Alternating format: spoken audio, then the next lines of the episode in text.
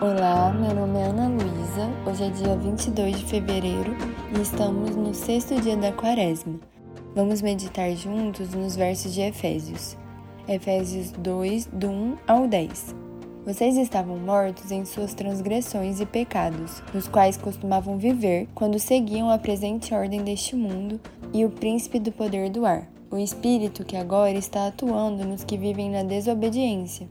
Anteriormente, todos nós também vivíamos entre eles, satisfazendo as vontades da nossa carne, seguindo seus desejos e pensamentos. Como os outros, éramos merecedores da ira.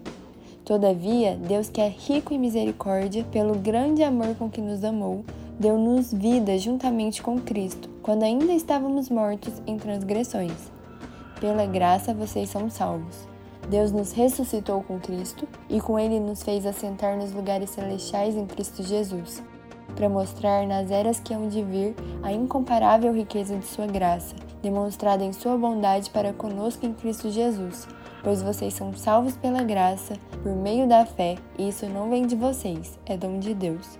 Não por obras, para que ninguém se glorie porque somos criação de Deus realizada em Cristo Jesus para fazermos boas obras, as quais Deus preparou de antemão para que nós as praticássemos.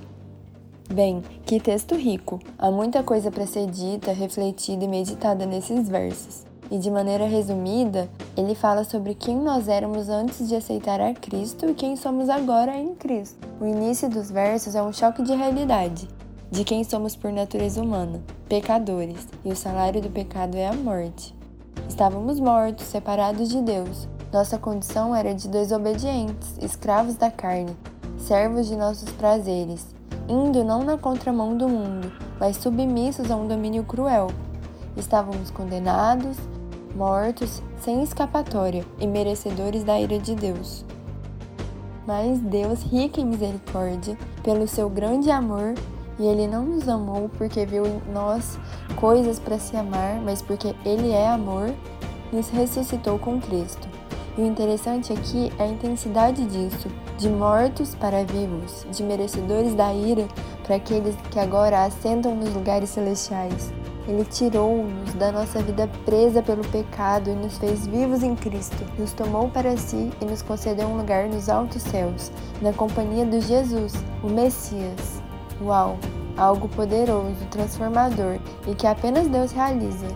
Não são os recursos externos que nos dão vida, não é a religião, os rituais, o livro de autoajuda, mas apenas e exclusivamente Deus. Ele nos fez nova criatura, nova pessoa, não uma velha remedada ou com algumas alterações. Somos novas criaturas e não é por nosso merecimento. Pela graça fomos salvos. Nosso Deus é rico em misericórdia e fomos salvos para servir, para fazer. No verso 10 fala: Porque somos criação de Deus, realizadas para fazer boas obras, as quais Deus preparou de antemão para que nós as praticássemos. Somos salvos para as boas obras, ou seja, não sou salvo porque pratico as boas obras, as pratico porque fui salvo pela graça. É uma expressão de gratidão a Deus pelo que recebi gratuitamente. Mas que boas obras são essas? E sabe, às vezes o que Deus tem para fazer com a sua vida é diferente do que ele tem para minha. Mas tudo é embasado na grande boa obra da história. A maior boa obra foi a entrega em amor do Filho Jesus em sacrifício pelos nossos pecados. E nossas boas obras hoje devem rondar e se basear nisso da nossa entrega em amor e em favor dos outros. Não somos protagonistas nessa história, e a nossa parte é confiar nele o bastante para permitir que ele age em nossa vida. Antes éramos estranhos aos caminhos de Deus. Agora, por causa de Cristo, que morreu da forma que morreu, derramou seu sangue por nós, nós que estávamos excluídos de tudo, podemos participar de tudo com Ele. É lindo e um privilégio saber que Deus age através de nós, das nossas palavras, do nosso escutar, das nossas ações. E o desafio de hoje, da oração de hoje, é uma pergunta para Deus: Pai, como o Senhor quer que eu participe dessa história? Qual boa obra o Senhor, em Sua graça e misericórdia, me capacitou para realizar? Vamos orar para encerrar. Senhor nosso Deus, em Ti depositamos a nossa confiança. Aumenta a nossa fé ao ouvirmos a tua palavra e fortalece a nossa confiança em ti quando somos tentados, para que nada nos possa separar do teu amor que está em Cristo Jesus, nosso Senhor, que vive e reina contigo e com o Espírito Santo. Um só Deus, agora e sempre. Amém.